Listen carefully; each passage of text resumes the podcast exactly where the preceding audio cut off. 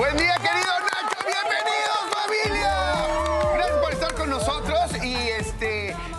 tenemos esta mañana les tenemos un temazo, las nuevas formas de amar. Y es que en el amor no hay reglas absolutas, hay muchas formas para lograr que una pareja funcione y para eso viene nuestra especialista Claudia Lobatón que va a despejar todas nuestras dudas, así que no se lo pierdan, va a estar buenísimo. Oye, temazazo. ¿Y qué creen? ¿Qué? Viene Jaime Maussan con una nueva evidencia de seres no humanos en el agua. Así que va a estar buenísimo. Y del tema de relaciones abiertas, híjole, ¿sabes quién es el experto? ¿Quién? Gustavo Adolfo. ¿Qué opinas? ¿Qué opinas, Gus? Buenos días, familia. Como todos los días, cuando acaba la semana, yo guardo silencio, cedo cámaras y micrófonos a mi compañera Joana Vega Vieso. Ahí está, nos están buscando, nos están allá. buscando, nos están buscando. Ahí van, ahí van, ahí van. Algo importante que decir, Ro. Así es. Preparen gargantas, muchachos, porque ya lo saben. La mejor noticia de todas es que hoy es viernes. ¡Bravo! Viernes de contingencia. Y sin Sí. escuelas. O sea, Los chamacos se quedaron se en quedaron casa. en casa, ¿verdad? Entonces, pero contentos de estar con ustedes, ¿no? Eso siempre, siempre, siempre. Es una, una bendición estar con ustedes, estar trabajando, compañeras. Muy buenos días. Pero la gran sorpresa que se llevaron Cristian Chávez y Christopher ¿qué Uckerman, hay dos versiones. O sea, vamos a platicar aquí que una es que no los dejaron pasar porque llevaban boletos equivocados, Ok. ¿no? que los dejaron fuera.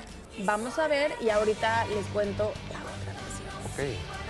Hola a, a todos los seguidores. Pues aquí estamos, salimos de Premios Lo Nuestro. Al parecer no vamos a estar con ustedes porque nos dieron unos boletos equivocados y al parecer ya no habían mesas. Esto es algo que me sorprende un poco. Pero bueno, al parecer una organización extraña. Ya nos vamos a cenar. Nos vamos a ir a cenar. Pero bueno, los nominados no pudieron entrar al evento porque no tuvieron los boletos adecuados. Queremos decirles a todos y agradecerle a todos los seguidores, decir a los seguidores a nivel mundial, nos duele mucho haber venido hasta Miami y pues al parecer Premios Lo Nuestro no tenía nuestros lugares.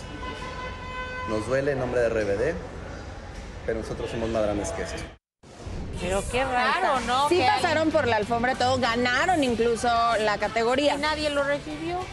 No, porque se fueron. Ajá. Pero ellos dicen que es porque les dieron boletos equivocados, no había mesas. Ajá. Sin embargo, hay otra versión de gente que estuvo ahí que hicieron berrinche, que porque no estaban hasta adelante. Y entonces dijeron, perdón, RBD no va a estar sentado hasta adelante, nos vamos. Pues váyanse. Y Pero ya fueron. empezaron las dañadencias, digo, Eso es lo que dice Ah. gente que estuvo ahí adentro. Nosotros no estuvimos, eh, pero están estas dos versiones, que la verdad es que fue berrinche de ellos porque querían estar hasta adelante. Así de momento, así, RBD está llenando estadios en todo el mundo. Bueno, de este lado. ajá, pero bueno, esa o lo que dice Uckerman, ¿a quién le creemos? Como sea, está verdad? feo, ¿no? Que, que no se hayan quedado. Sí. Me hubiera gustado verlo. Ahora, si es que no tenían sus lugares, pues sí te paras y te vas, ¿no? Porque no- justamente no te están dando tu lugar, ¿no? Ahora, es un Valga. programa, es un programa de televisión. Y digo, y hemos trabajado por para estas cadenas norteamericanas. Sí. Finalmente lo tienen todo muy medido. Sí, ellos son muy o sea, cuadrados. co- co- eh, eh, por segundo, por tiempo, por espacio. eh, tú llegas aquí, te quedas aquí 15 minutos y después cuando alguien se levanta al baño, hay una persona que se sienta en tu lugar para que no haya huecos. O sea, se me hace raro. Sí, son muy, muy, muy, todo lo tienen, o sea, en Estados Unidos son súper, súper, súper cuadrados y van, ¿no? Todo al tiempo, segundo y Correcto. espacio en donde tiene que ser.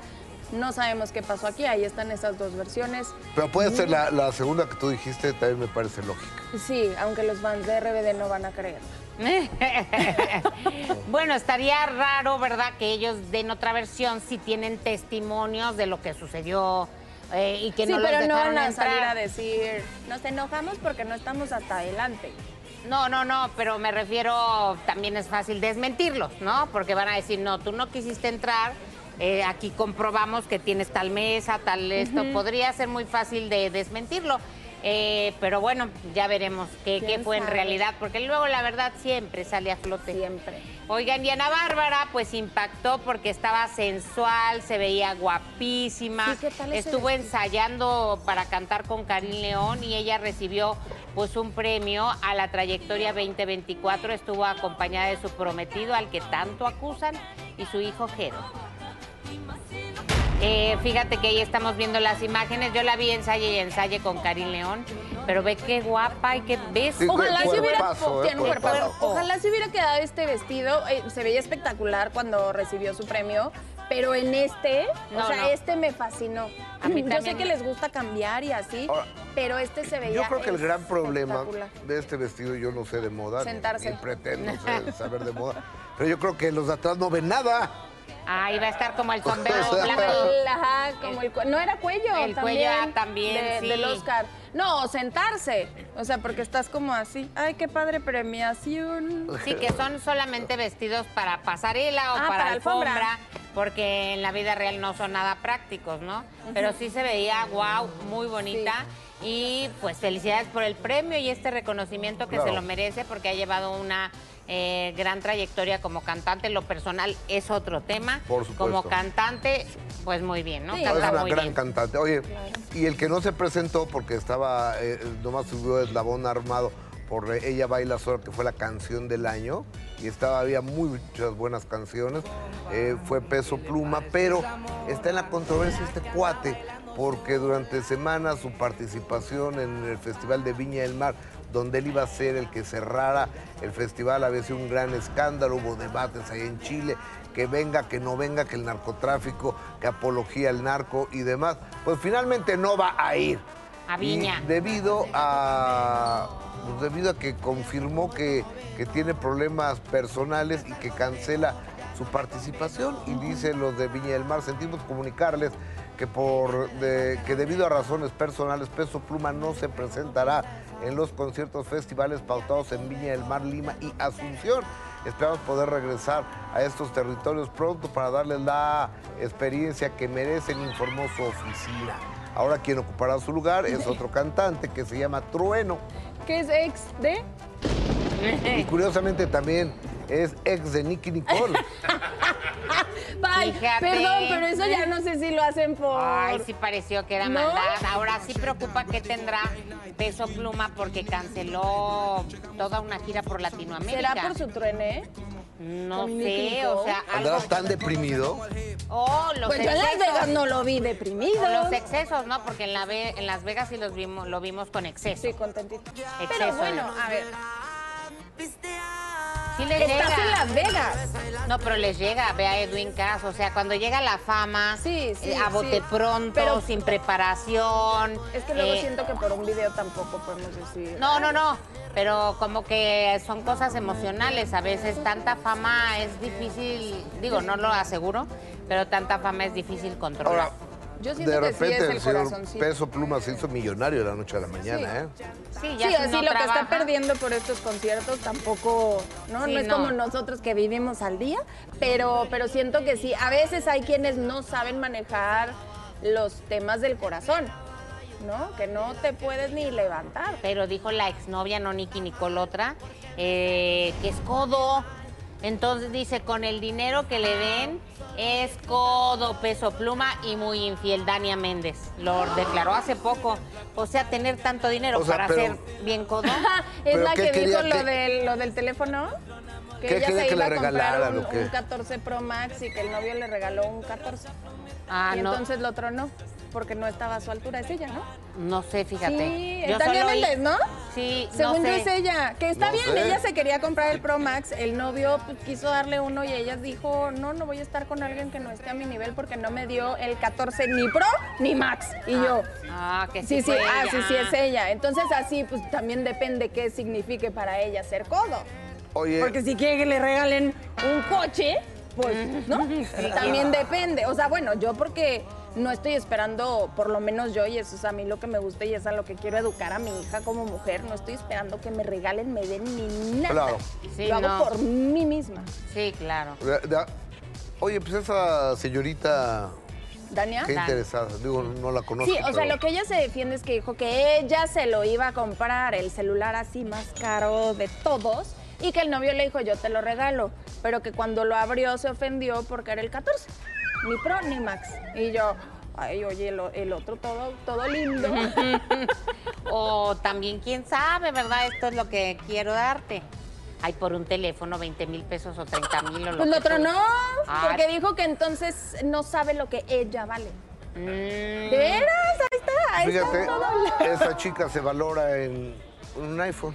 Sí, que porque ella se lo iba a comprar. Está bien, cómprate tus cosas. Pero Ah. por eso ahora que dices que dice que peso pluma es codo, Es que de- hay que ver que para ella qué significa ser codo. A mí me regalan un 14 Pero que es no es pro, que no es max. Gracias. Es que él sí se lo compró. Para él sí se lo compró y para ella no. Ah, pues sí, a que lo venda y entonces se compre uno mejor. Te Pero están también dando. está gacho, o sea, para mí sí lo gasto, para ti esto nada más. ¿No? Compénselo ustedes, no estén esperando que les den nada. Ay, Yo pero digo. Oye. ahora sí que no le quitas ni una plumita al peso pluma con el celular. No, pero no fue peso pluma, fue otro. ¿O sí Ah. fue peso pluma? No. Bueno, no, yo- ella estaba hablando, por eso te digo que si dice Ah, que so- peso pluma es codo. Ah, Dania Méndez dijo Ajá. que peso pluma. Entonces- ¿quién, eh, ahorita voy a buscar quién es Dania Méndez. Estuvo en la, en la casa de los famosos. No, no lo vi como Ah, la que se fue a. Brasil, claro. Ah. Que hubo toda una controversia por un presunto abuso que sacaron a estas personas porque sí se pasaron porque estaban con sus copitas de más. Sí, no, fue un Oye, ¿qué pasa con Eduardo Yáñez? Ay, yo les tengo que contar de. Bueno, de hecho, de Erika Buenfil, porque ayer las fotos que les presentamos de Eduardo Yáñez, que oigan, él tiene ganas de salir en traje de baño, y entonces todo el mundo le dijo que sus piernitas de pollo y subió más. Pues Erika Buenfil dijo: es momento de defender a mi amigo. ¿Cómo de que no? Vamos a ver. Erika Buenfil aplaudió el que Eduardo Yáñez, de 63 años, haya subido una foto en calzoncillos a sus redes sociales. Cabe mencionar que ambos trabajaron hace algunos años en la telenovela Amores Verdaderos. No me pregunten de eso, lo felicito. Se veía bien, qué bueno. Pero qué padre que se atreva, ¿no? Digo, finalmente pues es hombre, tiene 60, ¿cuántos Hoy en años? día ya todos nos podemos atrever a hacer lo que se nos pegue la gana y qué bueno que se animó y felicidades. ¿Tú lo harías, Erika, en su momento alguna Pues si me veo muy guapa, lo hago y ya. La actriz acudió a las 200 representaciones del musical Anastasia y también habló de la foto que subió a sus redes sociales recordando a su querida amiga Edith González. Comparto las fotos porque de pronto los mismos teléfonos te hacen el recordatorio de fotos o las aplicaciones te hacen el recordario de el recuerdo de las fotos de antes y me encantó verla porque pues yo lle- llevo una muy buena amistad con Leti y con, y con Edith éramos compañeras y justo esa foto es antes de entrar a una función de teatro y este y la tomamos completamente de manera natural y la subí y fue un lindo recuerdo. Y salió en defensa de su amiga Leti Calderón después de que declaró a Sale el Sol que llevaría a su hijo Luciano a un table y fue tachada en redes sociales de ser mala madre. Lo único que te puedo decir de Leti es que ha sido una gran mamá. eh, ha hecho de, de sus hijos como nosotros, como yo y como todas las que nos toca, lo mejor que podamos. Y lo que uno declara se puede interpretar de mil maneras. O sea, total apoyo para lo que decida Leti. Ella, por su parte, aprendió a lidiar con los malos comentarios que a veces escriben de ella en redes sociales. ¿Cómo le hace? O sea, es no leer nada de los comentarios. Yo sí leo. Yo sí leo y los... A veces sí y a veces no les hago caso. ¿A quién les has bloqueado? Ay, a muchos. A muchos a los que insultan. Soy Omar Argueta, sigue en Sale el Sol. No sabía que criticaron a Leti Calderón. La gente, la gente la criticó que por decir que lo quería llevar al table, table dance, que era mala mamá, que por ¿Pero qué por fomentar qué? eso, pues porque la trata, Por el tema de la por el trata. tema de la trata, que cómo puedes pensar que eso está bien y que Ah, tu ok. hijo vaya, que esté bien. Pero a ver, es desgraciadamente algo que sucede y yo no creo que Erika, que Erika, perdón, que Leti Calderón se vaya a meter en un lugar clandestino, ¿no? Tal vez ella tiene para llevárselo a Las Vegas, en donde, ¿no? Es, digamos que es un poco más regulado. Pero yo creo que es mejor que tus hijos te platiquen lo que quieren y tú hacerlo para cuidarlos a que lo hagan en lo oscurito. Ya no tapeamos el sol con un dedo, ¿no? De que eh, el clandestino, pues hay cientos abiertos en México. Sí, claro. Entonces- ¿Para qué irse, verdad? Hasta allá, si aquí puede ir, pero pues eso es lo que ella piensa y hay que respetar, como dice Erika. O Pues sea, sí. aparte es lo que el hijo le expresó. De eso a que lo lleve, pues no lo sabemos todavía, ¿no? Pero Aquí está el tío Gus, que lo puede llevar. el tío Gus lo puede llevar y mira que sacrificado y así los Claro, veremos. o sea, es un los trabajo veremos así. profesional. Oigan, Pues fíjense que ayer vengo desveladilla, me fui al concierto de Yuri y Cristian Castro. La verdad, gran concierto, hacen una gran man- mancuerna. Sí me queda claro que Yuri es una artista, o sea, una artista arriba del escenario. Ella se preocupa por todo lo que sucede, el vestuario, la pantalla, hace sus videos. O sea, No, ella, ella le siempre invierte. le invierte y hace una producción. Cristian se para y canta. O sea, se para, canta maravilloso, pero no está preocupado por todo el concepto. Se nota, ¿no? Claro. Que la que puso ahí la producción fue Yuri. Espero que Gritan también haya puesto nada más, aunque sea su dinerito. No, Sí. porque es un dineral. Me imagino que el dinero Yuri. sí, pero le ha de haber dicho, ay, Yuri, tú haz lo que tú quieras. Tú le sabes. Y ese paparazzi fue mío, porque ahí está Angélica Rivera con Sofía Castro, que también fue el día anterior. Y ah, dejaron que empezara el concierto, metieron así como muy calladita a Angélica Rivera. Entonces eh, estuvo baile y baile y baile. Claro. Y yo creo que pues prefirieron no presentarlas, porque imagínate la rechifla si la llegan a presentar o no. Yo La- creo que las mejor. hijas de Angélica adoran a Cristian, ¿eh? Sí, se ve. Y Angélica también andaba baile que baile. Ah, estaban varios famosos, estaba Raimundo López con su esposa, estaba Carmen Muñoz con su esposo y estaba, ¿quién creen? ¿Quién? Lucero Mijares. Y Yuri la invitó al escenario. Ella, pues obviamente no iba arreglada porque iba a ver el concierto, porque todo el concierto se paró, cantó, como ha ido a varios, pero me impacta que se sabe todas las letras, no como yo comprenderé, ¿verdad? Entonces le dijo, ¿quieres cantar o no quieres cantar? Y vean este dueto, un fragmento, porque quedamos boquiabiertos de O sea, lo como bien- si estuviera ensayado. Ensayadísimo, Qué pareciera, pero no, vean.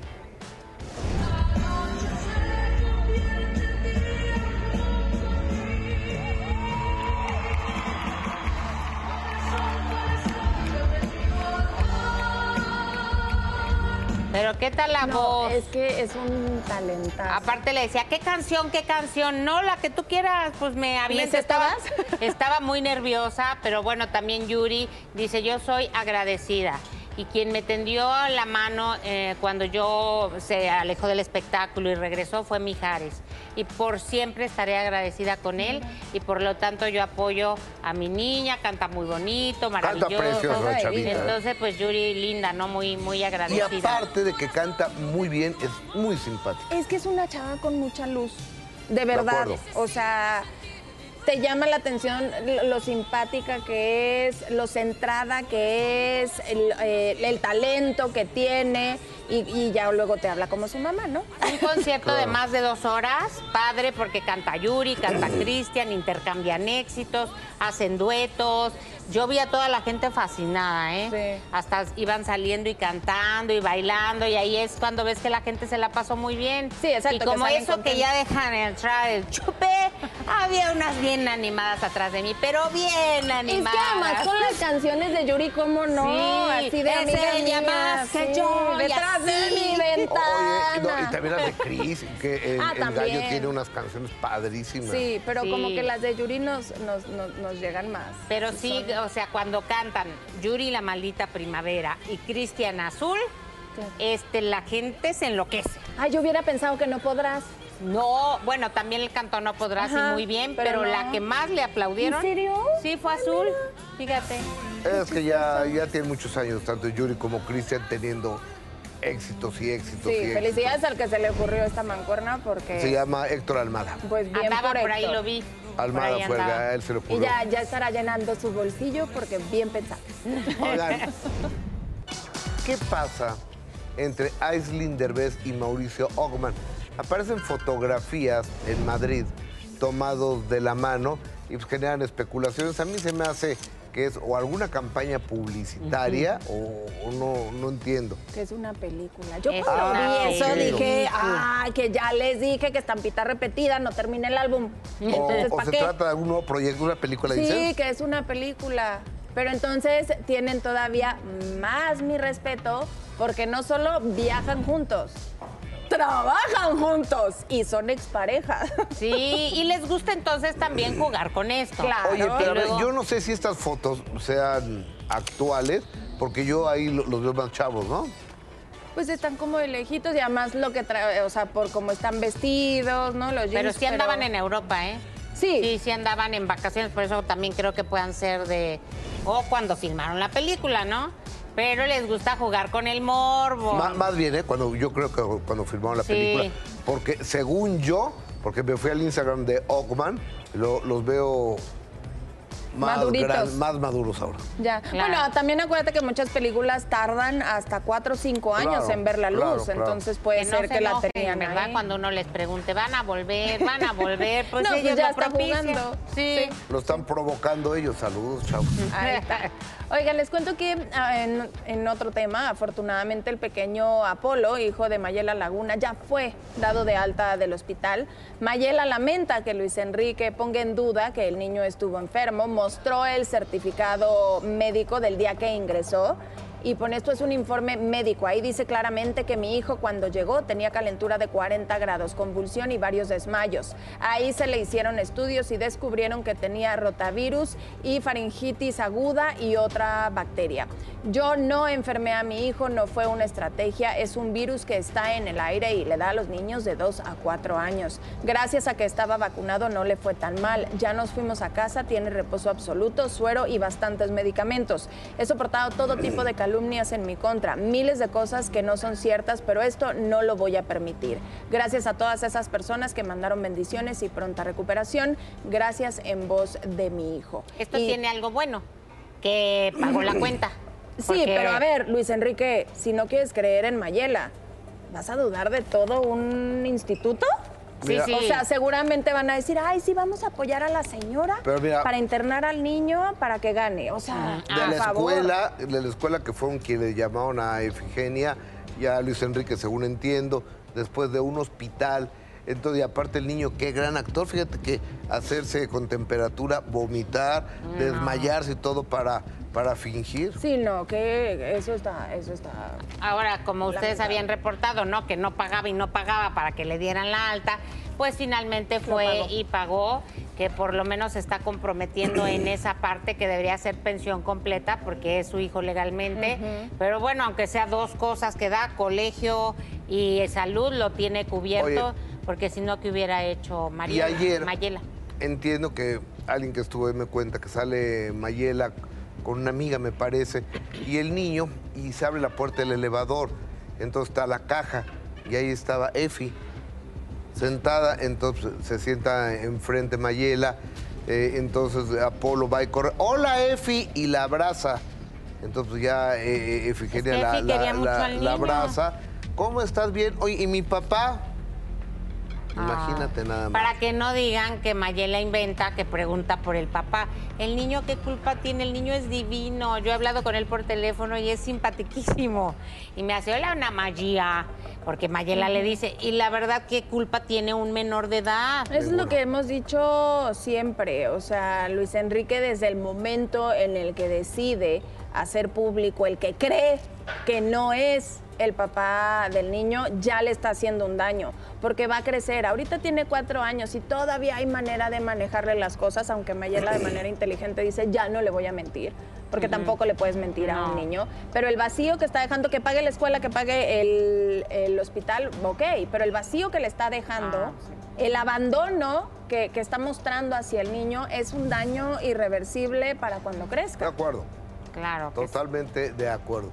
Oiga. ¿Qué pasó con Anastasia? El gran musical Anastasia celebró en grande 200 representaciones y varios famosos se dieron cita en la alfombra roja. Ahí Susana Zabaleta reaccionó luego de que ya detuvieron, ay, qué bueno, al hombre que asaltó a su hijo hace unos días. ¿Cómo a veces son tan rápidos? La noche de este jueves se llevaron a cabo las 200 representaciones del musical Anastasia. La madrina de la develación de la placa fue Susana Zabaleta, quien dio su punto de vista ahora que las autoridades de la Ciudad de México dieron con uno de los delincuentes que asaltó a su hijo Matías Gruener hace unos días. Es que a mí cuando alguien llega y me dice, oye, es que ya encontraron a... Ay, por favor, o sea, si no encontraron al que se trepó en Tlalpuente y al que se trepó en Chimalistac, ¿cómo van a encontrar al de cuatro niños que los asaltaron, los golpearon, este, y todavía llegaron a la- delegación y les dice, la que se encargaba de ahí, les dice, ustedes espérense ahí porque este, ni niños fresas, este, hasta que acabe con todos estos los recibos. Y yo dije, oh, wow. Por ahora, el joven formará parte de un reality de supervivencia, situación que le ayudará a olvidarse de este mal momento. Imagínate que después del robo, este, decidas, sí, que se vaya a una isla. Entonces ahorita está en una isla después de tres días después del robo. Entonces fue doble emoción triste. Para Susana, será difícil no estar cerca de Matías por varias semanas. Tenemos 18 años sin separarnos, este, y no puedo ni hablar por teléfono con él. Y, les digo, bueno, pero, eh, o sea, es un poquito de mentira, ¿no? De eso de que no comen y de que no pueden hablar con... No, Susana, es verdad. Y yo, es verdad. Es, es verdad que no, no, no comen y es verdad. O es que Matías nunca ha pasado hambre, ya sabes, yo, yo la mamá. Y no, bueno, este, pues ni modo, así es. Y yo creo que le va a ayudar a crecer mucho y, a recuperarse del mal trago, de la inseguridad. Héctor Elapio Quijano, integrante de Cava, llegó con su pareja Juan Pablo Serrano y anunció que ya no estará en la gira de los 90s Pop Tour.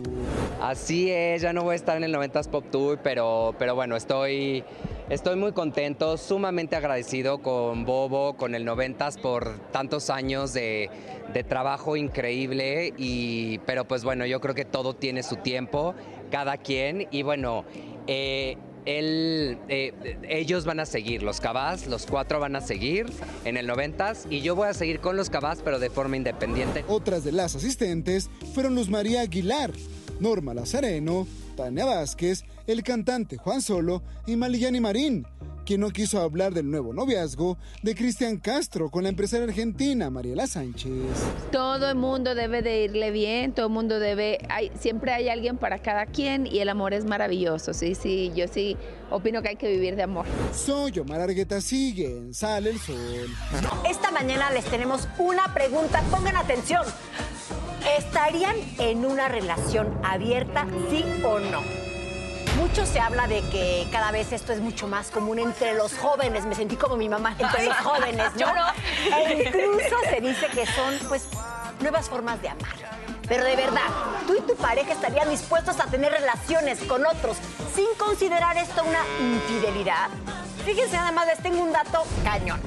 Este, hasta un 40% de los hombres y hasta un 25% de las mujeres estarían dispuestos a considerar tener una relación abierta. Creo que yo no entro en esa, o sea, yo, yo no lo haría, la verdad. Híjole, yo ese porcentaje, la verdad, lo pensaría que es al revés. Siento que los hombres son muy celosos y, y- y las mujeres como podrían ser más open mind. Yo, yo creería que el 25 sería de los hombres. Es- Ah. Está interesante ese dato. Pero ¿por qué no vamos a ver qué opina la gente en la calle? Vamos a ver. No, yo no estaría en una relación abierta. Porque me gusta saber que mi pareja y yo somos las únicas personas en la relación. Pues más bien si no quiere estar conmigo, pues tiene la libertad de irse. Entonces, pues para qué, si él sabe que son mis términos y no los respeta, pues mejor ya nada. Sí, yo creo que actualmente sí. Bueno, sobre todo si mi pareja está de acuerdo y con comunicación, pues yo creo que sí se podría hacer ese tipo de, de relaciones. Pero creo que también es súper válido el hecho de querer como explorar eh, la sexualidad con otras parejas, eh, siempre como fomentando la, la comunicación. Muchas veces el- las relaciones abiertas fracasan por la, primero la falta de comunicación y las inseguridades que te pueda llegar a causar el hecho de que otra persona, bueno, la persona que quieres esté con, con otra persona. No, creo en la monogamia y la exclusividad estando en pareja. Comprometerse a estar con una persona. No, no lo permito. Yo creo que no. Por lo que he vivido, por mis experiencias, preferiría que fuera una, una relación cerrada. Hablarlo con mi pareja, si ella quiere una relación abierta y yo no lo quiero, más bien terminar esa relación. De momento no, pero aspiracionalmente sí. Pienso yo que llega un punto en la relación donde se vuelve monótono y ocupamos este, abrirnos a experiencias nuevas y al plantear una relación abierta siento que el tema de traicionar queda un poco de lado. Es algo que nos conflictúa mucho, ¿no? El tema de las infidelidades, las inseguridades y ya con esa barrera de seguridad una relación abierta sí te abre las posibilidades de vivir tu vida y una relación pues más padre, ¿no? Uy, a mí Debatible, me gusta, ¿no? A mí me Muy gusta debatible. muchísimo la exclusividad. Pero vamos a ver qué dice nuestra familia en las redes sociales. Así que empezamos leyendo a Juan Antonio Delgado que dice: Si no fuera tan celoso tal vez, aunque dicen que los que tienen relaciones abiertas son más felices porque no son infieles. Anda, pues. Punto, amigo. Lilia Garza dice, creo que es un poco complicado. Para mí el compromiso significa exclusividad. Por dos. Pero también tenemos saludos para nuestras personas de las redes sociales que dice Mauricio, Renata, Dafne Morales y el Cherocona que está viendo Sale el Sol en este momento. ¿El Che? Cherocona. Ah. Cherocona. Ok, en la Chereje. Oye, hasta baile, saludo y baile. Saludo y baile. Oigan, Ay, yo no este- sé, yo no sé, yo la verdad sí creo en la exclusividad también, pero respeto a la gente que le gustan las relaciones Claro. abiertas. Yo la verdad no podría, pero he de confesar que cuando empecé mi relación con Juan, el primer día que me dijo, oye, Pona, ¿quieres ser mi novia? Le dije, ¿para ti qué es ser novio? ¿Somos exclusivos o podemos estar con alguien más? Hay que, Dejar hay, que ser, sobre la hay mesa. que ser claros. Y me dijo que exclusividad, por supuesto. Pero bueno, yo no soy experta, pero para hablar más de este tema que es tan importante, nos va a acompañar esta mañana la sexóloga Claudia Lobatón. Hazme los espectáculos antes que nadie. ¿Vieron a mi, a mí, a mí, a mí, Chayana anoche? Sí, yo sí, sí lo vi. Hoy tiene 54 años, el ¿Y cuate está impecable. Y cuando ¿eh? le hace así, el que mueve la caderita. Solo por ti ¿no? voy a cambiar de, Oye, de gusto. lo, lo que yo no entiendo es por qué utilizan esos pantalones de Juancho Zurrado. O sea, así todos anchos. Eh, también Ricky Martin así salió cuando vino aquí a o Será sea, la moda, ¿no? Pues yo creo, pero está horrible esa moda, Sí, ¿no? como Sí, parece- Pero solo hay ciertos personajes a los que les acomoda. Sí. Y les cuento que hubo, me encanta que ya le cambian el tono a las alfombras porque anoche fue magenta, alfombra magenta, mucho glamour, otros que a Gus no le gustaron por sus pantalones, pero miren, aquí tenemos como siempre a los mejores y peor vestidos. Ah, vamos a ver quién. El glamour y el talento fueron protagonistas indiscutidos de la edición número 36 de Premios Lo Nuestro. El Casella Center de Florida se vistió de gala para recibir a las celebridades más importantes de la música latina, quienes desfilaron por una alfombra magenta. Estoy súper contenta, estoy muy emocionada porque sé que esta noche va a ser inolvidable. Mi papá va a cantar, yo voy a cantar tres nominaciones, viene mi perro. Angélica Vale, Nati Natasha y Anita fueron de las primeras en desfilar. Pero fue Yuridia, que llegó enfundada en un vestido rosa, quien habló de la emoción por estar en una ceremonia de este tipo. Muy emocionada, muy agradecida, estoy súper feliz porque mm, hace mucho que no estaba en Premio Lo Nuestro, hacía mucho que no estaba en Miami haciendo uno de estos eventos maravillosos y por primera vez voy a cantar en el escenario de Premio Lo Nuestro, no se lo pierdan. Santa Fe Clan, Lele Pons, Gabriel Soto, Adamari López, Yandel, Tini Stoessel y Gloria Trevi acapararon miradas con sus atuendos. Mientras que Christopher Uckerman y Cristian Chávez causaron furor a su paso, sorprendidos por el recibimiento que tuvo la gira de RBD. Fue una gira, la verdad, maravillosa porque tuvimos la oportunidad de, de crearla. El show de nuestros sueños, te puedo decir que incluso hasta los boletos, todo fue, las ventas fueron mucho más veloces que hace 20 años. Fue una cosa asombrosa. Nos quieren más roquitos que antes.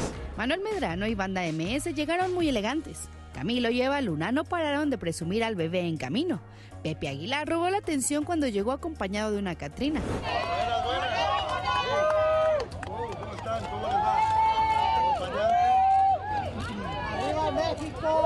Pero quien acalló rumores de una mala relación con sus hijos por culpa de su prometido fue Ana Bárbara. Soy Fanny Contreras. Recuerda que solo aquí sale el sol.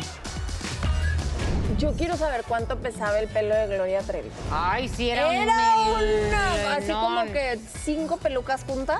Ok. No, no, melenón que se le veía.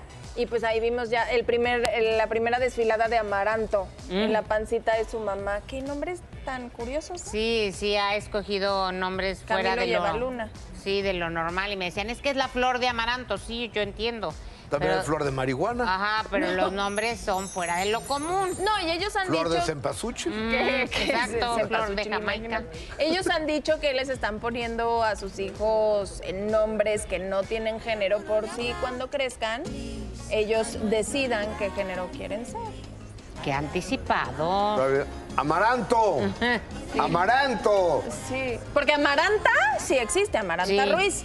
Pero amaranto, y es que no puedo dejar de pensar, se me, hasta se me antoja. Ay, ¿Dónde está chocolate. Amaranto? Viene Pero- con perejil y marihuana. No, luego, luego los niños, los niños llegan a ser, ¿no? Crueles. Es que- por eso incluso aquí en México se puso una ley que ya hay ciertos nombres. Bueno, tampoco podemos comparar a, a Amaranto con Robocop. Sí, no, que ¿No? ponen unos nombres. ¡Hay un. Robocop! Una nip de la red. Sí, pero y no, Lady D. Macio Sare. Macio sea- Sare por el himno nacional. El extraño enemigo. Bueno, hay Disneyland. Hay quien se llama Disneyland. No hagan eso. De por sí la niñez es dura. John Travolta, no Sí, estoy inventándolo. No, no, pero sí hay que. El Robocop a mí es el que más me impactó. Sí, ¿Cómo no, no, te no. llamas? Robocop. Y puestos por el INE. O sea, tenían su INE. Ay, o IFE en ese momento. Ojalá Michelle Renault piense bien el nombre, ¿verdad? Pero ella, eh, cambiando a tono más serio, se sorprendió al compartir que tuvo la pérdida de un bebé ah, eh, ya de Matías Novoa antes de este embarazo. Eh, la actriz compartió cómo le ha cambiado la vida a esta nueva relación de pareja. Se ve muy feliz. Sí. Michelle Renault y Matías Novoa se encuentran felices por el embarazo de la actriz, quien se sinceró en el programa por internet de Irán Castillo al compartir que previo a esta noticia ambos perdieron un bebé. Desafortunadamente lo perdimos. También fue como lo compartimos con los niños tal cual, porque les digo, nosotros compartimos todo. Michelle comentó que con Matías Novoa se siente plena, pues se encontró con un verdadero hombre.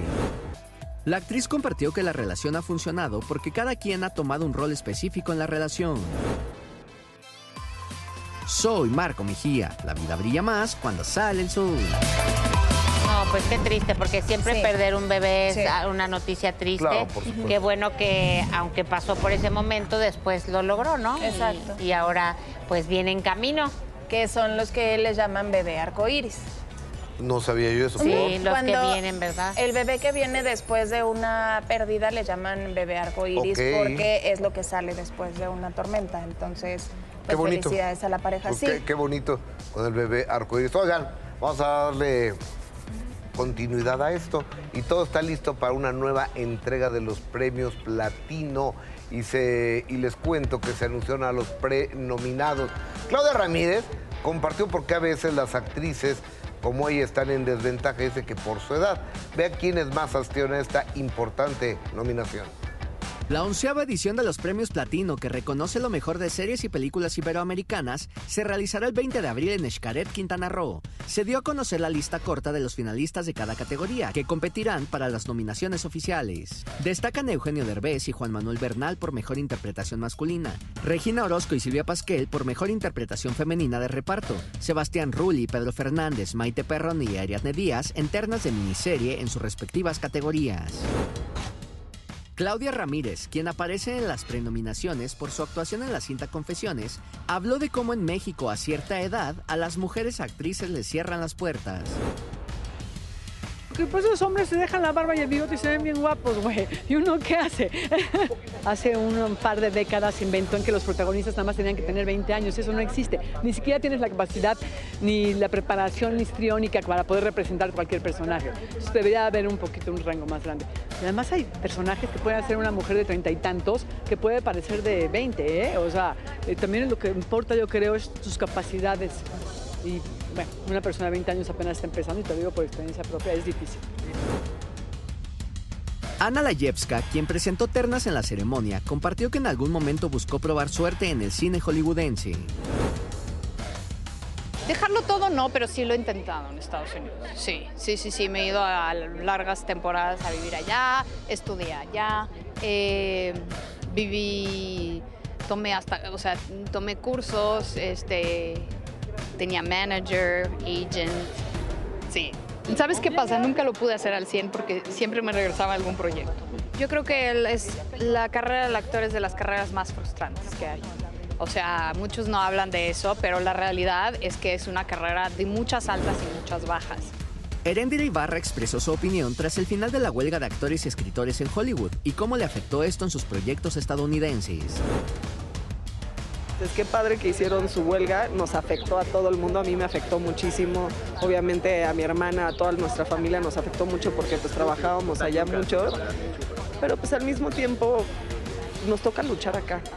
Nos toca ver qué hacemos. Y no creo que una huelga sea el camino. Pero si es necesario, pues se hace. Soy Marco Mejía. La vida brilla más cuando sale el sol. Por supuesto que la vida brilla más cuando sale el sol y más en viernes. Familia, ¿a poco una vez experimentamos sueños que se repiten una y otra vez sin aparente sentido? Pero detrás de ellos puede haber mensajes ocultos. Por ello, hoy nos acompaña el príncipe de los sueños, Giancarlo. Bienvenido, Giancarlo. Feliz de la vida de verte con ese color de San Miguel de Arcángel que es protección total. Anda, pues que protégeme, por favor. Que se Sobre todo de claro. lechuga. ¡Ay, lechuga! Amor, lechuga. ¿cómo estás? Guapísima como todos los días. Muchas gracias. Tenemos sueños que nos han mandado la audiencia. ¿Qué nos Así tienes, es. Marianita? Pues Sandra Castillejos nos escribió y dice, mi hijo ha soñado en repetidas ocasiones que va caminando con alguien que le da consejos pero no conoce. La persona va vestida de negro y con la cara tapada. Chicas, vamos a prestarle una especial atención a este sueño. Vas a recibir la información de su significado. Estás recibiendo consejos del más allá. También cuidado con esta figura vestida de negro. Indica un autorreproche de tu mente subconsciente. Y quiero que sepas muy bien que te estoy avisando que no me actúes incorrectamente. Cuidado con la deshonestidad, ya que corres el riesgo, por lo que me cuenta este sueño, de correr un desprestigio. Y no queremos que eso te suceda y aquí te lo advertimos. Por supuesto que no queremos, así que cuídate mucho. Luna Marte nos dice, he soñado que voy caminando y me encuentro una moneda. Sigo caminando y me sigo encontrando monedas una tras otra. Y Yo a he lo mejor va a ser encontrado rica, ¿no? monedas hasta en la vida despierta, pero Ajá. en los sueños no. Fíjate muy bien, soñar, mi querida Mariana, con encontrar monedas sin determinar su valor, por lo general indica una necesidad económica. Hay un problema y una traba con el dinero. Soñar, por ejemplo, con monedas doradas o de oro, estas se distinguen por su valor y por supuesto habla de una situación holgada económicamente, de viajes, de diversión, de reconocimiento. Soñar monedas plateadas, ¿sí? como las monedas mexicanas, hablan de un valor dudoso en ciertos asuntos. Cuidado con los asuntos que puedan llevar a comprometer tu decencia. ¡Ay, qué según bueno el está color. esto! Según el color. ¿eh? Hoy tenemos a Socorro Sandoval. He soñado que soy parte de una familia india como si fueran mis ancestros y es algo raro y mágico. Esto está relacionado con soñar con antepasados, que es un presagio de una situación familiar. Si durante el sueño vemos nuestros antepasados como indígenas, indica el recuerdo de vidas pasadas. Y habla que muy pronto tu estatus va a cambiar, va a mejorar. Es un mensaje del subconsciente para ti. Ah, es buen Es mensaje. buen buen mensaje. Sí, Siempre claro. que cambias de estatus vas a tener más dinero, te vas a sentir más feliz y eso es bueno. Ah, pues muy bien, bienvenido entonces. María Virtud, suelo soñar que me quedo desnuda en la calle o que pierdo un zapato o que se me quiebra un tacón. Despierto muy estresada y angustiada, así que Ay, angustia. claro. Sí, no, nerviosa. imagínate, Mariana, tú en el escenario Desnuda. espectacular y que se te quiebra el tacón. No. ¡No! Dios Como se cayó Madonna, pobrecita. Fíjate muy bien.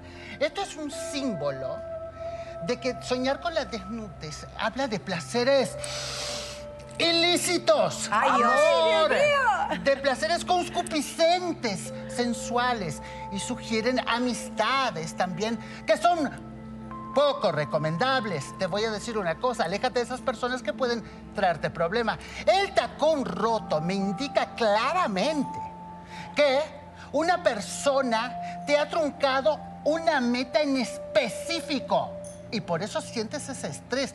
Pero cabe destacar, Marianita, que no todo es malo. Le va a ir muy bien y muy pronto superará ese mal trance. Claro. Sí, bueno, a ver, la última. Lucy Va. Rivero dice, hola Giancarlos, siempre suelo, siempre sueño que estoy en el aeropuerto y pierdo mi vuelo. ¿Qué significa? Ay, qué angustia. Ay, yo he soñado eso alguna vez despierto. Exacto. Les voy a contar que este simbolismo es muy fuerte en el mundo de los sueños, es de alto impacto porque habla de sentimientos, de metas, de sensaciones. Perder un vuelo sugiere que una idea, un emprendimiento está listo para despegar. O sea, es bueno. Lo que es una muy buena noticia, Claro, amor. wow. Muy bien. Oye, yo ayer tuve un sueño muy bonito. Cuéntame. Venía mi papá a visitarme, pero no me decía nada. Se sentaba al lado de mí, había como brisa que corría y me sonreía. ¿Tu papi vive? No, mi papi falleció hace 10 años. Chicas, es un sueño que siempre que perdemos un ser querido pensamos, se va al cielo y ya no lo vamos a ver. Pero nuestros seres queridos tienen esa magia para manifestarse, comunicarse con nosotros a través del mundo de los sueños, diciendo, ¿sabes qué? Todo va a estar bien. Cada vez que se manifiesta, te está diciendo desde ese sillón, Mariana, no importa lo que esté pasando, todo va a estar bien. Ah, qué bonito. Ah, qué pues bonito. muchísimas Amor. gracias, gracias. Y el que sueña demasiado, pero también despierto a veces, es Enrique Villanueva. ¿Qué nos tienes, Enrique? Vaya que sí hay que estar despierto, mi querida Pau. ¿Cómo están? Buenos días, bienvenidos. Vamos a cerrar la semana. Si, es, si ustedes van a cerrar la semana con nosotros, se lo agradecemos muchísimo. Oigan, por cierto, capitalinos, ¿qué creen? Recuerden que tenemos contingencia, así es que abusados. La contingencia va a durar desde las 5 de la mañana hasta las 10 de la noche de hoy. Ya tanto la, eh, las autoridades como la CAME nos van a decir si a las eh, 3 de la tarde se eh, acaba, si a las 6 de la tarde se acaba o si va a durar durante todo el día o quizá hasta mañana. Así es que abusados, ahorita les vamos a decir quiénes son los eh, automóviles que no van a circular o qué es lo que va a pasar. Pero bueno, mientras vámonos con la información, deseo que estén muy bien y quien no la va a pasar también es ahora nuestra no tan célebre mexicana y exatleta Ana Gabriela Guevara. Resulta que la CONADE tiene que aclarar en qué se utilizaron casi 300 millones de pesos en el 2022 y es que no se ha comprobado gasto de becas, de adquisiciones, de eventos y de reconocimientos. ¿Usted dónde cree que esté esa lana? Es más, cheque los detalles y ahorita ya creo que ya sabe dónde anda. La Auditoría Superior de la Federación determinó que la CONADE, dirigida por Ana Gabriela Guevara, debe aclarar el uso y destino de 283 millones 115 mil pesos en 2022. En la tercera y última entrega de la cuenta pública 2022 que la Auditoría Superior entregó a la Cámara de Diputados, se desglosó que la institución deportiva a cargo de la ex atleta olímpica no comprobó gastos referentes a becas, adquisiciones de bienes pagados, eventos especiales y el pago de reconocimientos económicos vitalicios. El documento señala que la CONADE autorizó la comprobación del gasto por 107 millones 395 mil pesos presentada por cuatro beneficiarios, aun cuando la documentación soporte no acreditó la prestación de los servicios ni las adquisiciones de bienes pagados. La CONADE aprobó y solicitó el pago para la Comisión del Deporte del Estado de Sonora para apoyos superiores a los establecidos en las reglas de operación del programa de cultura física y deporte para eventos especiales por 3 millones de pesos. También se determinó que hubo el pago de becas a 36 beneficiarios por 2.940.000 pesos, sin acreditar el cumplimiento de la totalidad de los requisitos establecidos, y el reconocimiento económico vitalicio por 26.419.000 pesos, sin que estuviera considerado y previsto en las reglas de operación. Se suma que el Instituto de Deporte y Cultura Física de Baja California, la Comisión del Deporte del Estado de Sonora y el Instituto Sudcaliforniano del Deporte y sus proveedores no acreditaron la prestación de los servicios y las adquisiciones de bienes por 143 millones 358 mil pesos requeridos para los eventos deportivos nacionales y paranacionales CONADE 2022. La CONADE tampoco acreditó contar con un sistema que le permitiera a la auditoría obtener información sobre el número de servicios de alimentación, uso de instalaciones deportivas, hospedaje y atenciones médicas requeridas, ni el número de personas de la comunidad deportiva que requirieron y recibieron estos servicios en 2022. Desde el 2023, la diputada federal del PAN, María Elena Pérez Llán Cermeño, presentó 56 denuncias ante la Secretaría de la Función Pública contra la CONADE por desvíos de 496 millones de pesos entre 2019 y 2020. Entre las anomalías que se identificaron fueron la contratación de 29 entrenadores cubanos por 15 millones 572 mil pesos sin que se justificara las disciplinas en las que son expertos ni el desglose de dónde fueron ubicados. La legisladora también indicó que la CONADE no acreditó la prestación de servicios contratados de cocina, vigilancia y bienes en dichos años. Para imagen, Jimena Mejía. Así las cosas en el deporte mexicano, todo un tema entre CONADE, Ana Gabriela, federaciones. Híjole, de verdad, yo creo que si tú fuiste una persona exitosa en el deporte, ahí quédate. Mire, yo creo que debiste haber sido por lo menos fiel a tus principios y a tu gremio. Y creo que Ana Gabriela, con todo respeto, ella sabe que la quiero, que la respeto mucho, pero creo que no fue así, ¿no? Se metió mucho más en el mundo directivo. Y ahí están los conflictos que hay entre federaciones, federaciones internacionales, CONADE, que es el presupuesto federal. Pero lo que sí habría que explicar es como no había lana, había que economizar para las becas de los atletas y para las federaciones que no trabajaban a modo con la CONADE. ¿Y por qué carajos había tantos eventos en los que... Eventos, eventos. En los que en producción de eventos se gastaban millones y millones de Y le tienes que poner todas las descripciones, que de hecho la bronca es, a ver, no están acusando de que se hayan transado la lana, simplemente es dime, si te gastaste tres pesos, dime en qué te gastaste esos tres pesos. Pero miren, Yo vamos a pasar a otra información. Nada más rápido decir que es tristísimo lo que tú decías. Alguien que fue un ídolo mexicano, para, o sea, realmente para todo el país, que ahora se ve eclipsada por tanta polémica. Qué Pues necesidad. es muy triste, la verdad. Oigan, vámonos a otra noticia porque seguramente esto les interesa. Capitalinos, si ustedes están viendo cómo va a estar la contingencia ambiental, les cuento. A ver, eh, tomen nota, no van a circular todos los automóviles que tengan el engomado holograma 2. Holograma 1, terminación 0, 2, 4, 6, 8 y 9. Los hologramas 0 y doble 0 también van a dejar de circular si tienen calcomanía azul, terminación 9 y 0. También si son autos clásicos, si son autos nuevos que tienen permisos provisionales, autos demo. Híjole, aquí me da mucho eh, coraje porque son los pases turísticos, las personas que nos vienen a, a visitar de- del interior de la República, desafortunadamente no van a poder circular.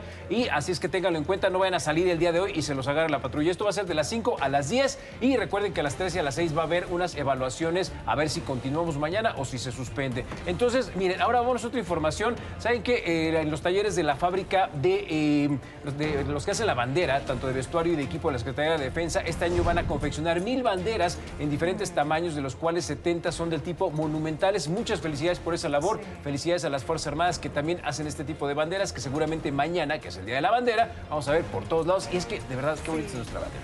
La verdad es que sí, de hecho fue declarada, ¿no? Alguna vez. En el 2008, 2006, si no me acuerdo, fue como la bandera más bonita del mundo. Es que sí lo es. Y sí que lo es. Gracias. Vámonos. Como mis. Gracias. Gracias.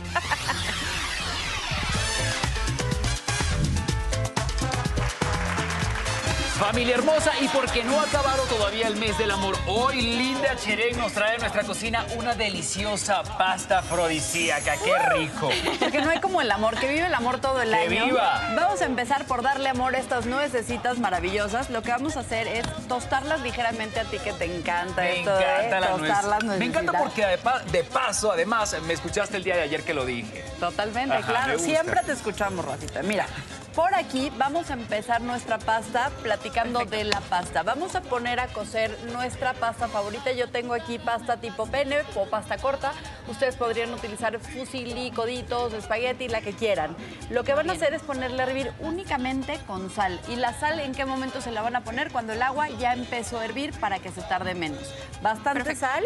Ya la tenemos aquí, la tengo reservada porque por tiempo pues tarda más o menos 8 a 9 minutos, así que hay que acelerarle.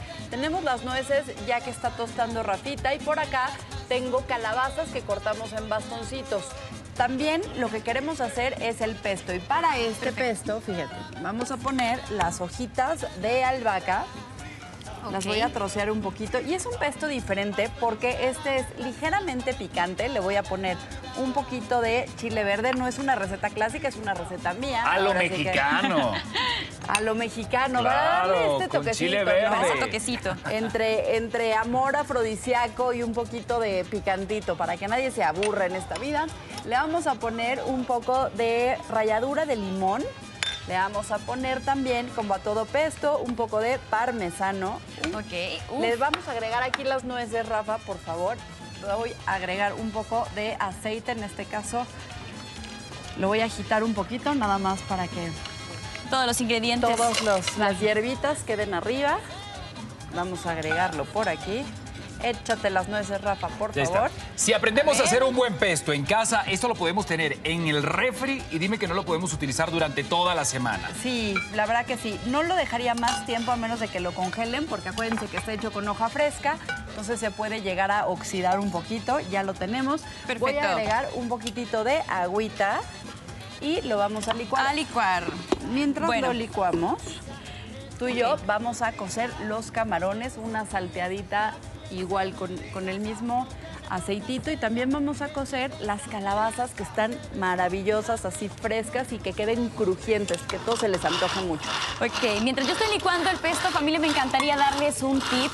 Y es que si a ustedes les parece muy fuerte el sabor de la albahaca, también pueden utilizar cualquier otra hierba verde. En este caso puede ser cilantro, perejil. Y también les va a salir muy riquísimo el pesto. Ay, qué tipsazo, Gati, me encanta. Es una súper idea. Un pesto de perejil. Uh, Súper rico, súper rico. Son otras formas. Vean nada más cómo empieza a dorarse los camaroncitos. En este punto ahí mismo agregamos las calabazas y simplemente vamos a mezclar todos los ingredientes. Esto hay que licuarlo más, más, más, más, más hasta que quede de esta forma, Katy. Perfecto. Tú, si quieres ya déjalo porque ya tengo este. Muy bien. Vamos a agregar aquí el pesto a nuestra pasta, generalmente la pasta cocida, aunque la podrían tener fría, ¿eh? También se, vale hacerlo como a manera de ensalada fría. ¿Me ayudas Ok, a a mí me gusta Tiene más muchísimo cuerpo, como cuando la pasta ensalada, está ¿eh? fría, tiene más cuerpo. Sí, sí, totalmente de acuerdo. Allá en casa, háganla. Puede ser, si no quieren con camarón, pues le pueden poner un poquito de pollo también o la pueden hacer vegetariana, así que no hay ningún problema.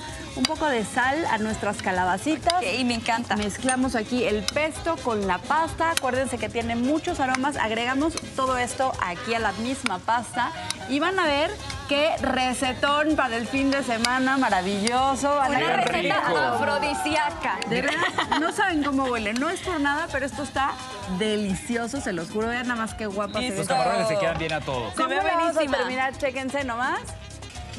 Ok, y les cuento que ya en el estudio, en el foro, está Jaime Maussan, familia, que hoy nos estará hablando de esos seres que están en el agua, que no son ni humanos ni animales.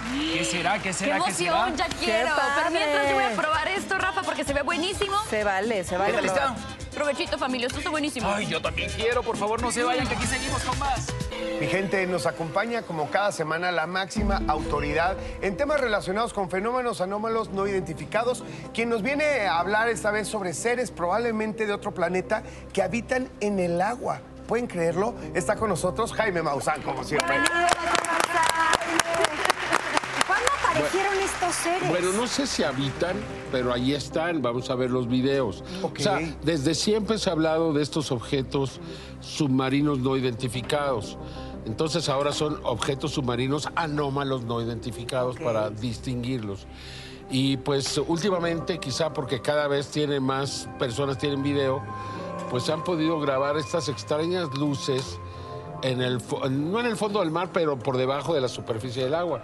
Podemos ver algunas para que ustedes este, pues mismos vayan viendo y luego vamos a ver lo que creemos son este tipo de seres que pues eh, aparecen. ¿no? ¿Hace cuánto nos Mira, encontraron? ahí precisamente tenemos, esto está siendo grabado, si no me equivoco, desde un eh, barco que recientemente, esta imagen, eh, ah, ahí están las personas, no sé si nos alcanzan a ver, pero bueno, estos son, ¿qué son estas luces que aparecen por debajo del mar? Es, es muy definido. Ah, Sí, no, claro, claro, y, claro. y las características de verdad que no corresponden a nada.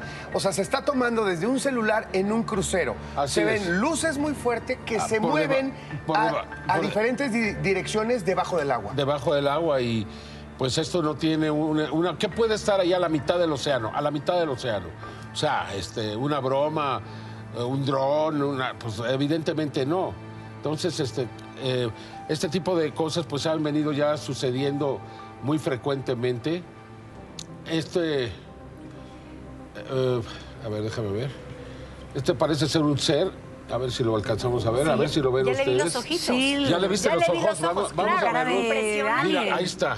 Sí. Ahí está, este es un ser. Ay, qué impresión. ¿Ya lo viste? Grabado por Está debajo del agua. Impactante. Esta se ve perfectamente. Y de repente por ahí en el video se vio la referencia de madera, ¿no? De un piso de madera que se ve flotante, vamos a decirlo. Entonces se estaba grabando como en una especie de marina. Sí. Entonces, este, pues mira, ahí es esto que yo no sé que cada quien puede pensar lo que quiera. Claro. Sin embargo, pues ahí está la imagen, un ser que parece muy alto, que parece tener dos grandes ojos negros, ¿no? Y que se le ven, se le ven los brazos, si ves bien. Sí, se le ven brazos, se le Esto, ve un los- tórax. eh, esto ocurrió en los Everglades, en la Florida, eh, una zona pantanosa. Ahí fue donde alguien observó esto. Mira, esta es nuevamente una luz. Esto es en, en Puerto Rico, donde pues se presentó. Estos son unos pescadores. Ojalá podamos escuchar el audio, por favor. Si podemos escuchar el audio, será muy bueno, Ah, no trae audio. Creo que no lo logramos. ¿no? No, no. Bueno, entonces, este, qué pena. ¿Pero qué porque es dicen muy ahí? importante. Y, y bueno, en fin, ahí están diciendo, están viendo, están comentando. Esta luz se acercan a ella, en esta ocasión sí se acercaron. Y entonces, por favor, observen con cuidado lo que va a suceder. Porque Ah, es que es- es muy aparentemente impresionante. ahí, este, vamos a ver lo que parece ser un ser que camina sobre, sobre esto, ¿no? A ver si lo, si lo alcanzamos a ver. Siga, eh, ahorita va a aparecer. Mira eso, mira eso, mira. Ahí está, ahí está, ahí está. No, se ve perfectamente. Míralo ahí. Míralo. Oye, querido Jaime, ¿hay indicios en otras épocas o algunos escritos o algunos otros videos que, que sean parecidos a esto? Pues no, no, esto es un fenómeno más o menos reciente y no había evidencias, ahora hay evidencias como estas, ¿no? Que están ustedes viendo. Este se, acer- se acercaron al ser, se acercaron a la luz y estando ahí sobre la luz vemos este ser que aparentemente camina sobre el objeto. Aquí tienes una esfera que parece, eh, está en el mar, parece perseguir por un momento a este barco y luego, y luego vemos que la esfera se aleja. Entonces estos son también, eh, pues estas, eh, allá va la esfera, se está alejando, ¿no? Primero vemos que se acerca, mírenla. Wow, es impresionante. Y a veces coincide con lo que hemos visto también en el aire, en, la- eh, Sí, en claro, el espacio. claro, claro. Es que estos seres, por eso se les llama transmedios. Es decir, pueden estar en la atmósfera exterior, en la estratosfera, pueden estar en la atmósfera de la Tierra o por debajo del agua del mar. Por eso la verdadera designación es objetos transmedios. Entonces, en lugar de decirles transmedios, les llamaron anómalos. Pero transmedios es el nombre correcto que deben de tener. Ya no nada más son voladores, están por debajo del agua, están afuera de la, de la atmósfera terrestre. Claro, en, términos de tu experiencia, me parece que a lo largo de la historia del ser humano, de, de lo que más hay literatura y que se habla y que se sueña y que se piensa, y que se piensa muchas veces en términos de ficción, es en lo que no conocemos que hay debajo del agua. Así es, bueno, pues es que tres cuartas partes de nuestro planeta son agua y hay lugares muy profundos, eh, eh, o sea, tienen mucho más libertad de moverse y de hacer cosas. Eh, hay documentación que demuestra que en algunos lugares ha habido bases, por ejemplo, en el mar Adriático, entre 1956 y 78. Hay testimonios, hay declaraciones y un día de junio de 1978 se, escuchó una gran explosión, hubo un maremoto que afectó a los dos lados del Adriático, a Italia y a los países que estaban enfrente. Y, este, y no, no- no hubo movimiento sísmico, no hubo nada. ¿Por qué un maremoto en ese lugar? ¿Por qué un tsunami en ese lugar? Entonces, pues eh, ya se había dicho desde antes, los pescadores habían visto salir y entrar naves. Eh, está reportado, hay reportes de la policía que, afirman que los testimonios se dieron de los que los, pescadores ya no querían salir a pescar, tenían que ir acompañados de la policía porque constantemente veían objetos entrar y salir ahí en el Adriático. Entonces, son las evidencias que antes teníamos, pero ahora se están grabando y se van a seguir grabando. Cada vez va a ser más común, ¿no? ¿Y por qué si esto no es tan nuevo, estábamos hablando en 1950 y algo, en 1978, por qué como población, como sociedad, solo eh, pensamos en los objetos voladores no identificados y no ubicamos que pueden estar en el mar? Siendo tres cuartas partes de la Muy Tierra. buena pregunta. No tengo una verdadera respuesta por qué no se le daba la importancia. Quizá porque no había ni fotografías, ni videos, ni nada Claro. que lo demostrara. Eran como mitos. Sí, eran, veces- bueno, son anécdotas, son cosas. Ahora lo estamos viendo. Ahora están las imágenes. ¿no? Eh, es como el principio casi más neandertal que tenemos, lo que no veo no existe, ¿no? Y, y es tres cuartos de la Tierra, pero es completamente inaccesible la mayor parte de esa inmensidad oceánica para nosotros como civilización hasta el día de hoy. Sí, claro. Se han detectado objetos que se mueven más, más rápido que la velocidad del sonido abajo, lo cual es físicamente imposible. Claro. Es física porque la compresión del agua Te no detiene, permite. no permite. No, entonces hay ahí hay testimonios, hay gente que ha estado en submarinos donde les han pasado objetos muy rápido por debajo. Más allá de los 1.300 kilómetros por hora. Es imposible. Entonces, ¿cómo lo hacen? Porque eliminan la gravedad, eh, crean un vacío alrededor de los objetos y se pueden desplazar como si fuera mantequilla, Yo como que- si estuvieran en el aire, ¿no? Yo quisiera preguntar dos cositas. Primero, ¿de dónde crees que vengan? ¿Y qué es lo que quisieran hacer aquí? Mira, el universo es tan vasto que podrían venir de tantas partes y seguramente vienen de tantas partes y vienen tantas civilizaciones, que claro se ve ahí, ¿eh? Eh, tantas civilizaciones que se habla mucho de Zeta Reticulum, eh, se habla de, de Eridami, de Zeta Eridami, se, ha- se habla de, también incluso de, de las de las estrellas que están más cerca de nosotros, ¿no? Entonces, prácticamente de cualquier parte. Hay millones y millones y billones y billones de estrellas. O sea, solamente en esta galaxia hay más de 100 mil millones de estrellas, solamente aquí. Algunos dicen que hasta impresionante. 400 mil. No somos nada. Pero 100 mil, No, pero imagínate. y, la pregunta, y la pregunta de Pau de eh, ¿por qué vienen? O sea, tú te, te- te asombrarías si de repente resultara que somos un experimento de alguna civilización más avanzada. Y nosotros somos los que estamos Claro, invadiendo. exacto, ¿no? exacto. Claro, Más bien, nosotros somos un Claro. experimento. O sea, ellos nos pusieron aquí. Podría ser, o sea, es un decir. Podríamos ir incluso Pues a la ficción, pero podría ser una respuesta factible. Mira, una de las momias de Nazca, María, encontramos que es híbrido, que tiene parte de, obono- de bonobo, de chimpancé, de ser humano y desconocido. Entonces, ¿quién la hizo? Si alguien hace eso, pues alguien pudo haber hecho el ser humano. Yo no tengo evidencias que lo demuestren, por eso no hablo de eso. Tengo evidencias de que María tiene cuatro raíces distintas. Y ya hablaremos de eso.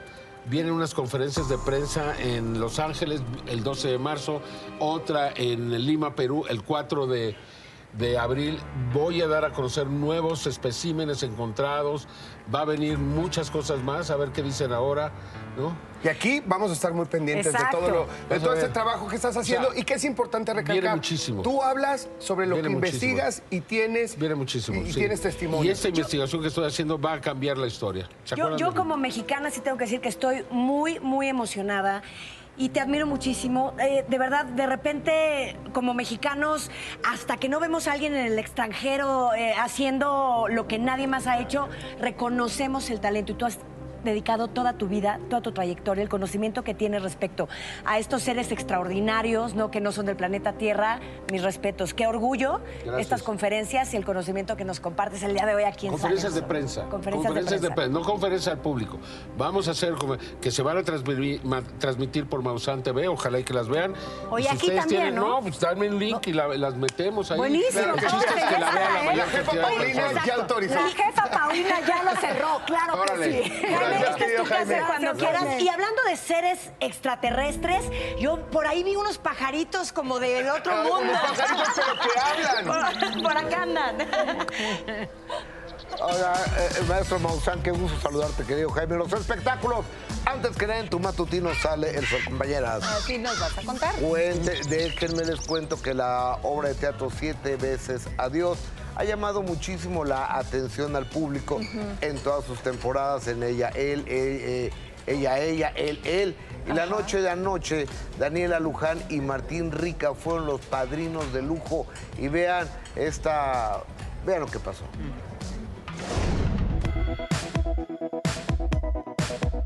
La obra Siete veces Adiós continúa con la temporada en el Teatro Ramiro Jiménez, con solo ocho funciones más para la versión Él y Él, y con la posibilidad de ver la puesta en escena en la pantalla chica o en la grande. Quizá el amor es algo que nos inventamos como una anestesia de la vida, un paracaídas emocional. Una serie o película nos lo han ofrecido, pero estamos esperando un poco a que el proyecto madure un poco más, que la gente lo conozca más. Hemos, eh, nos tomamos nuestro tiempo para hacer las cosas y queremos hacerlo despacio y bien. Martín Rica y Daniela Luján fueron padrinos de lujo y la actriz contó cómo van los planes de su boda. Pues va bien, va bien. Eh, me sorprende todas las cosas que hay que decidir, que de pronto son abrumadoras, que es como, neta, nos está costando tanto trabajo decidir qué flores. No, fíjate que no estamos nerviosos, o sea, como que estamos muy seguros de que queremos estar juntos y que queremos celebrarlo y, y- y celebrarlo con, con la gente que queremos y que es feliz con nuestra relación. Daniela Luján confesó que nunca imaginó llegar al altar. Fíjate que yo tenía esta mentalidad del matrimonio como... O sea, no necesitaba casarme para sentirme realizada, ni para... Pues sí, no, no tenía el, el vestido de novia en la cajuela, la verdad. Pero ahora que se da y que se da con Mario, soy muy feliz, estoy muy contenta de, de firmar y de tener como esta... Pues sí, es, sí, esta asociación tal cual. Y continúa con la firme idea de no ser mamá. No, tampoco. No quiero ser mamá, de hecho, entonces estamos, estamos a gusto. ¿Continúa con esa idea? Sí, todavía no, no me vibra el útero. Todos los días sale el sol. Flayo Machuca. Se casa Daniela Luján, felicidades. Sí, y de la obra pues ya les he dicho que vale la pena verla, está buena, cantan muy Lloran, bien. lloran, lloran. Y hay gente que llora mucho. ¿Tú no? Yo no lloré, Y eso fíjate. que somos lágrima Y soy de lágrima fácil, pero es que estuve muy entretenida con la canción, la música, cómo... eh, Ah, crea- bueno, y tienes un matrimonio feliz. Sí. Porque habla de separaciones. Sí, no, eh, pero me gustó cómo está hecha la obra, me gustó la propuesta y las actuaciones, mucho. ¿Qué versión viste? La de él y ella. Ok. Me tocó, ahora quiero ir a ver un él y él. Ajá. Ajá, y luego ella y ella, porque vale la pena. Y van, han ido cambiando De elenco. elenco, claro, Sí, por supuesto. Sí, sí, sí. Oigan, pues hay tiro. Ahí sí hubo un contronazo.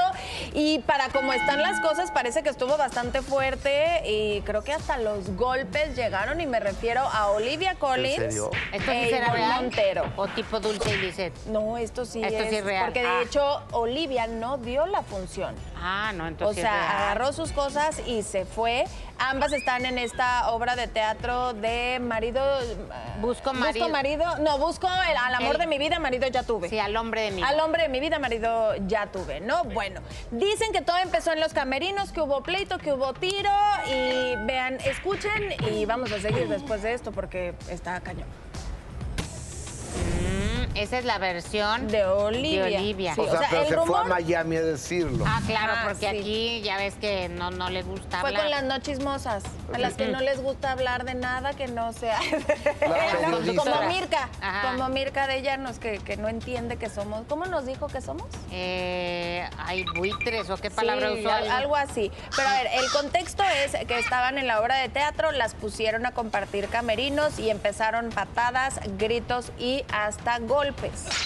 Ella ya no quiso hablar y pues le aventó la bola a Ivonne, que no tiene educación y, y ahí está lo que no han de escuchar, ¿no? Sí, porque Ivonne Montero no se quedó callada y en redes sociales compartió el siguiente mensaje. O quizá me anime a hablar del- de, a detalle algunos cuantos puntos, pero vean lo que pone. Unos cuantos se fue de largo. ¿Quién se metió con quién? ¿Quién no soportó la idea del camarino compartido y enfureció? ¿Quién pegó de gritos en los pasillos al personal? ¿Quién dio de golpes y patadas a la puerta del camerino? ¿Quién es la mala educada? ¿Quién se rebajó? ¿Quién le gritó a quién? ¿Quién ofendió a quién? ¿Quién violentó a quién? Ahí parece juego. ¿Quién incitó a los golpes? ¿Quién hizo el ridículo? ¿Quién abandonó el trabajo? ¿Quién mantuvo la calma y brilló esa noche? Yo quisiera saber quién, porque no sé. Sí, tanta Pues aquí- pregunta sin respuesta. Aquí lo que da, o sea, una, pues sí hubo golpes, ¿no? Pues sí, que pateó la puerta. Le gritó al staff, eh, hubo golpes. Diciendo que eso hizo Olivia Collins, ¿no? Exacto, Aunque no o sea, ponga el nombre. Y Olivia sí se fue. O sea, Olivia no dio función ese día. Entonces, híjole. Entonces nivel. era busco a la amiga porque amigas ya tuve y se fueron. O sea, se quedó sin amigas No, Olivia Collins. Compañera, porque no, Sí. no, amigas no van a poder ser. Ah, pero... sí, luego ya son compañeras Sí, uno. Uno ya es ya es compañero. Es ya. cierto, es cierto. A ver, familia, en el amor nada es A más B igual a C, pues existen muchas fórmulas para lograr que una pareja funcione. Incluso meter a alguien en la ecuación, como sucede en las relaciones abiertas. ¿Se te Pero antoja? Ahorita vamos a hablar de ese tema. Para eso está mi queridísima Claudia Lobatón. Bienvenida, Claudia. Ah, sí, se me fue directo, ¿no? Directo y a la yugular. Eh, Pero no totalmente. Pero, a ver, cuéntanos eh, cómo funcionan las relaciones abiertas, porque creo que hay mucha confusión. Hay mucha confusión con el tema del poliamor y el tema de las relaciones abiertas. No son lo mismo aunque vienen de un consenso de no tener exclusividad sexual. En la parte del poliamor es más bien una, eh, es una libertad de vincularte eróticamente y afectivamente con alguien más, es decir, una relación. Relaciones, vamos a decirlo, fijas, serias, más de una por cada pareja. Exactamente. Puede haber, por ejemplo, eh, dentro del poliamor pueden ser relaciones que estén los, las personas eh, vinculadas o pueden no estar vinculadas. Pero funcionan, Clau, porque a mí me parece muy raro, porque muchas parejas tienen la regla de vamos a tener sexo, la pasamos bomba y no nos involucramos emocionalmente. Eso es una relación ¿Cómo- abierta. ¿Cómo? No, pero, Exacto. pero, o sea, es esto. No, No, estaba el terminando de explicar el poliamor. El poliamor es, una, es como una relación, es- haz de cuenta, yo tengo mi pareja y puedo tener otras parejas. Relación abierta es solamente podemos acordar tener encuentros sexuales. Es justo lo que pregunto, Sin pero el ¿cómo- amor. pero ¿cómo Sin una carambas relación. educas al corazón para eso? Eso es súper interesante en terapia porque tú te vas vinculando.